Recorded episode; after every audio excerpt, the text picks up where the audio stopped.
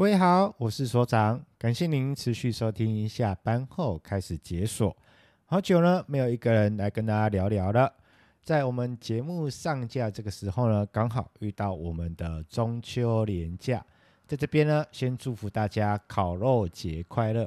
对，你没有听错，我讲的是烤肉节。呃，在很久以前，我们台湾因为某一支电视广告完之后。变成中秋节烤肉是一个必要的行程，必备的行程。而在这中秋连假这三天，你打算要怎么过呢？好好休息，跟家人团聚，还是跟朋友相聚呢？呃，有没有安排烤肉活动？还是要直接去到店面去用餐？但不管怎么说，啊，这边要跟大家先讲一声烤肉节快乐，也在这边提醒大家，任何的饮食哦，适量就好了啊，适量就好。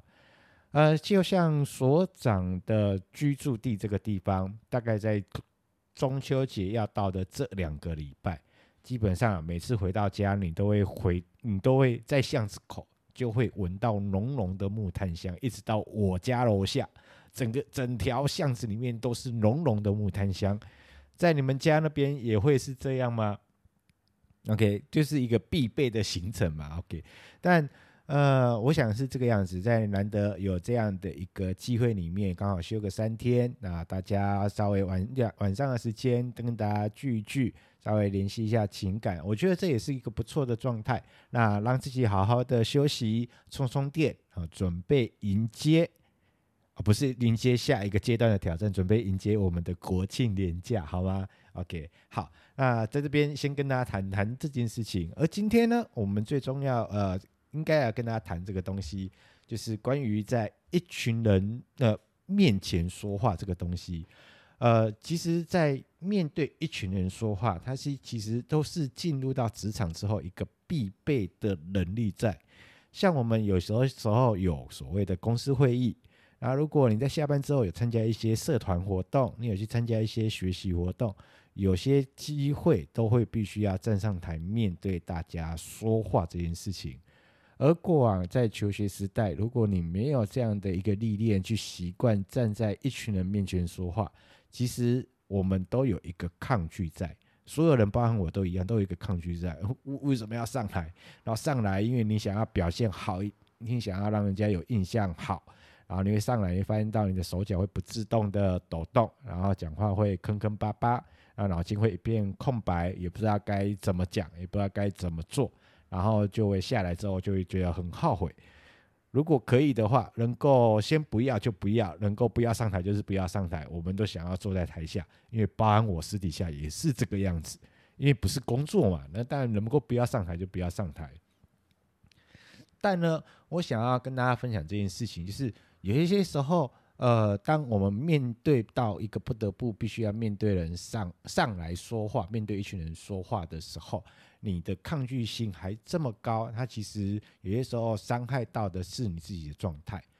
在这边呢，跟大家分享一个故事。呃，熟悉我的朋友们大家知道，我在社区大学有在开表达课。啊，每一学期在开课过程当中呢，呃，我们在刚过完开学周。总会有学伴希望能够好好的培养自己，能够站上台面对人说话的时候，能够让自己可以表现得更好一点点。那其实哦，我个人觉得，除非你要往职业的方向走，像主持人啊、讲师这样，其实大部分的人上台只要能够做到这四个字，我个人觉得已经很棒棒。哪四个字呢？叫做轻松自在。而不会上台会觉得很慌张、很慌乱，不知道该怎么处置啊，眼神不知道该哪里放，然后到底内容该怎么呈现、怎么讲啊？你只要能够做到轻松自在就可以了。来跟大家分享一个故事，这是我们学伴里面要跟大家分享，因为有学伴跟我们说。呃，他为什么会想要到来上表达课？哦，我先讲，今天不是要请各位来上我的表达课，我们就来听听学伴们的故事。为什么他们会想上来来上表达课？那原因是什么？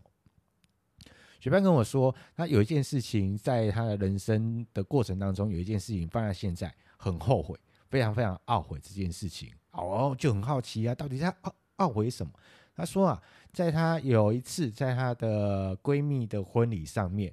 那突然呢，婚礼主持人把麦克风递给她，然后跟她说：“啊，今天是你的好闺蜜新娘结婚啊，要不要讲一段祝福的话送给新娘？”这样，她说，当麦克风一递过来的那瞬间，脑袋一片空白，然后明明跟闺蜜的感情很好，然后很多的话想要跟她说，但是他麦克风一递过来的时候，只能说出：“呃，请一定要好好照顾我们的，要幸福。”没了。他说：“我连那句话都讲得坑坑巴巴的，然后结结巴巴，也不知道自己在讲什么，然后就讲一句，然后就没了。上来之后就很后悔，我明明可以讲很多内容的啊，为什么在那个当下就整个空掉？嗯，我跟他说这是正常现象，因为现场的所有人，包含我都一样，都会这样。”但我我后面有跟他说啊，其实这件事情你要稍微试着放开，因为我我必须得说，如果以一个婚礼主持人的角度来看待这件事情，我说这个过错真的不在你身上，这个过错是在那个婚礼主持人身上，因为如果婚礼主持人哦真的要做这一个桥段的话，应该在之前就要透过新娘先跟你通呃知会一下，让你有时间准备，就算前一天晚上讲。你前一天晚上就算熬夜通宵，你都会把你的致辞稿都把它写好，你都知道你要讲什么。就算没有前一天晚上讲，在婚宴开始之前跟你讲，你至少还有一段时间，拿个笔跟纸，简单的稍微写一下，你也可以要把你要讲的内容可以讲出来。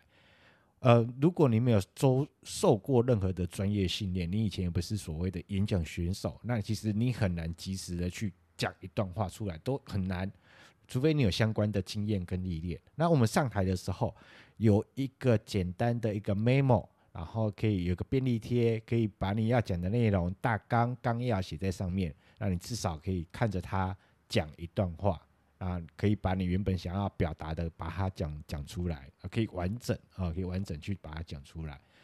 但各位在日你的日常生活中跟你的工作上面有需要。会有机会碰到，就是必须要面对一群人讲话吗？我想要跟大家讲这件事情，其实这个东西，呃，会跟大家讲，因为在我们的课程里面哦，因为总会有学伴会想要来问这件事情，然后有些时候有网友也会来问。那只要有心，其实你可以得到很多相关的资讯，在尤其现在是一个行动网络的时代。你可以透过网络，你可以透过书本，你也透过一个两个小时的讲座，去听听人家的经验谈，去听听人家的心法，去听听老师他的见解。但我想要跟大家讲，就是知道跟做到，这是完全很两回事哦，完全很两回事。你知道这些心法，你知道这些技巧，可是你到你真正上台，它其实有一段路要走的。那这个过程当中，我也不是说。呃，书上写的不好，也不是说老师讲的不对，因为毕竟时间都有限。我想要说的是，这个过程中你差一个东西，就是有机会去习惯。有机会习惯什么？有机会去习惯面对一群人讲话那种感觉。哦，我们拟好内容归拟好内容，可是因为我讲真的，我们在很多的场合，它其实都不是演讲比赛，我们也不是把我们照。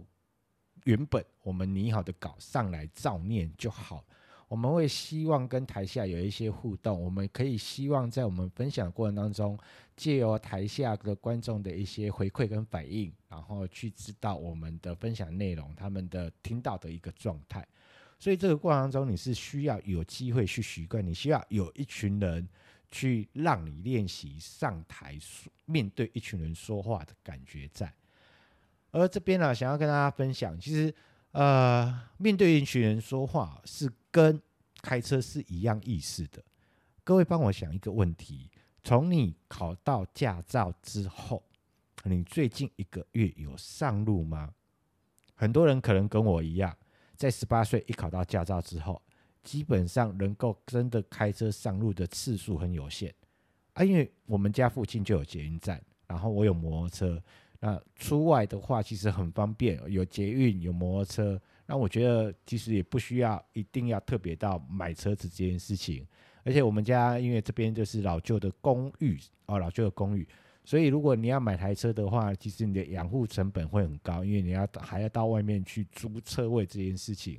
啊，有捷捷运超方便的啊，想要去哪就去哪，然后去外面了啊，双北市任何地方坐捷运出去，你也不用去找停车位这样。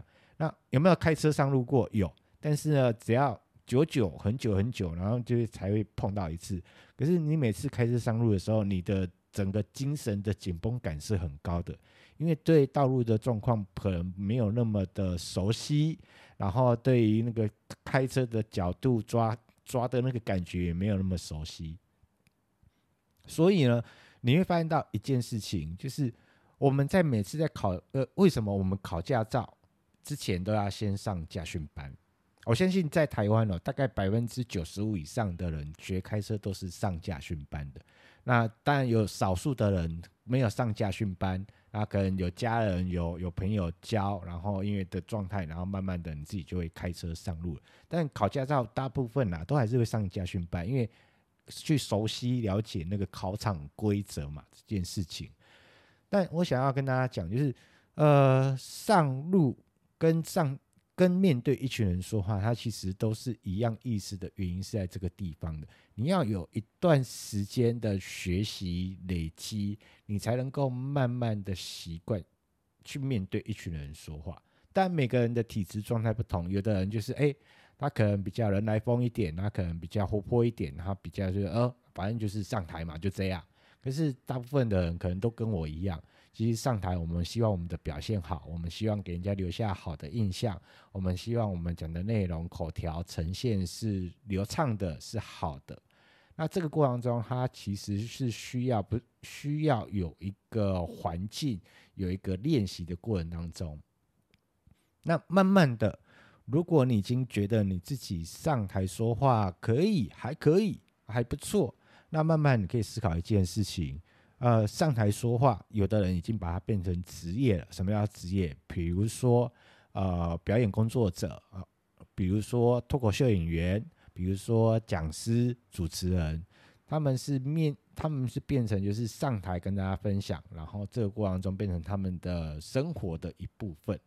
那这边会跟大家讲，都可以上台说话，然后上台都 OK，都没有问题。慢慢你要去思考一件事情，就是计程车。跟我们这种自用小客车都可以上路，都可以上路，但是驾驶的状态就是不一样。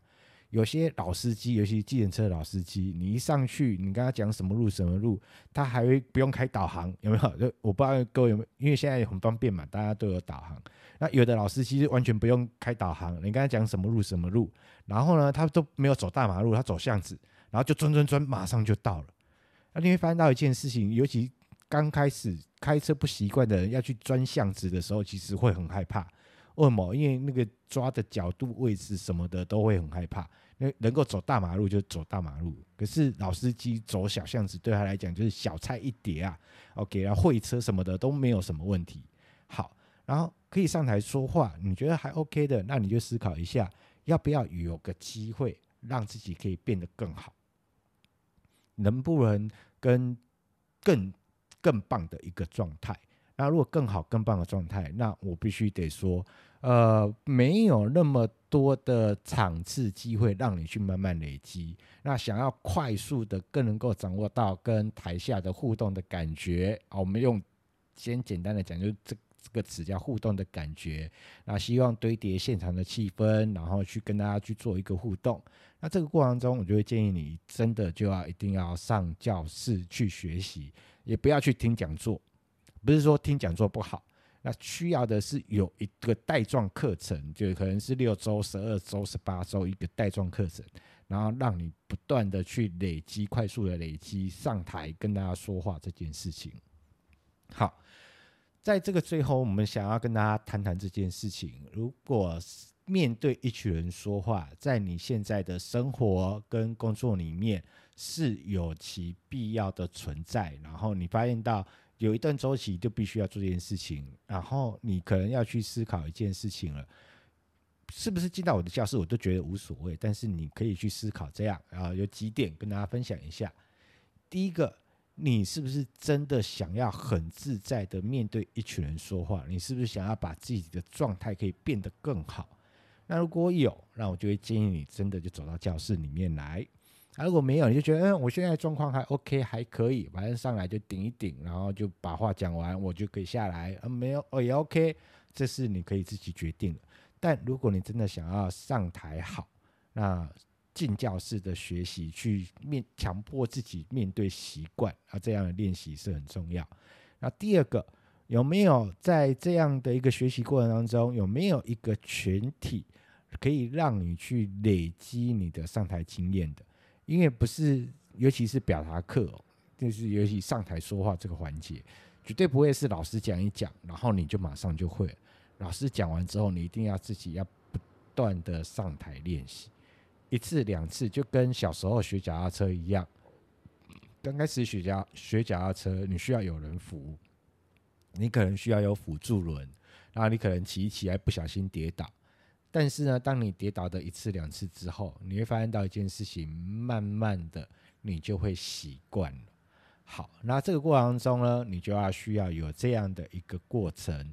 然后去不断的去熟悉啊，上台面对人的时候，那你该把你的注意力放在哪里？你该怎么样跟台下的人有连接互动？你该怎样去把你的内容呈现出来？你上来你该怎么样的走位？你该怎么样的呈现？OK，这是第二个，第三个。有些时候，我们都会难免会有一些机会，哦，可以去面对一群人说话。刚刚有跟大家分享，可能上课学习啦，可能是公司的会议啦，可能是有某些活动，你必须要上去跟大家做分享啦。那每一次要上台之前呢，请你让自己稍微做点准备。拿个 m 纸，拿个 A4 的便利贴，我们不用参像参加演讲比赛一样，要写个很完整的一个组织稿，一字不漏，内容要呃怎么起承转合、前后对仗要弄得很好。不用，你可以把你要谈话的内容结构把它写下来，大纲纲要把它写下来，然后顺着来讲看看，然后顺把每一次要上来啊，不会上来就一分钟、两分钟，你要把这样的内容去把它抓好。然后拿来跟大家分享，慢慢的让自己习惯。我每次要上台的时候，一个谈话一个谈话的内容，我会有三个重点，我会有一个结构在，然后去跟大家分享，让自己习惯做好这件事情。好，那今天的内容呢，会来跟大家分享一件事情，关于在面对一群人说话，你需要的是什么？你需要是让自己勇敢的习惯。刚开始会有很多的不习惯，会有很多的害怕。会有很多的担心，但是有些害怕、担心都是多的。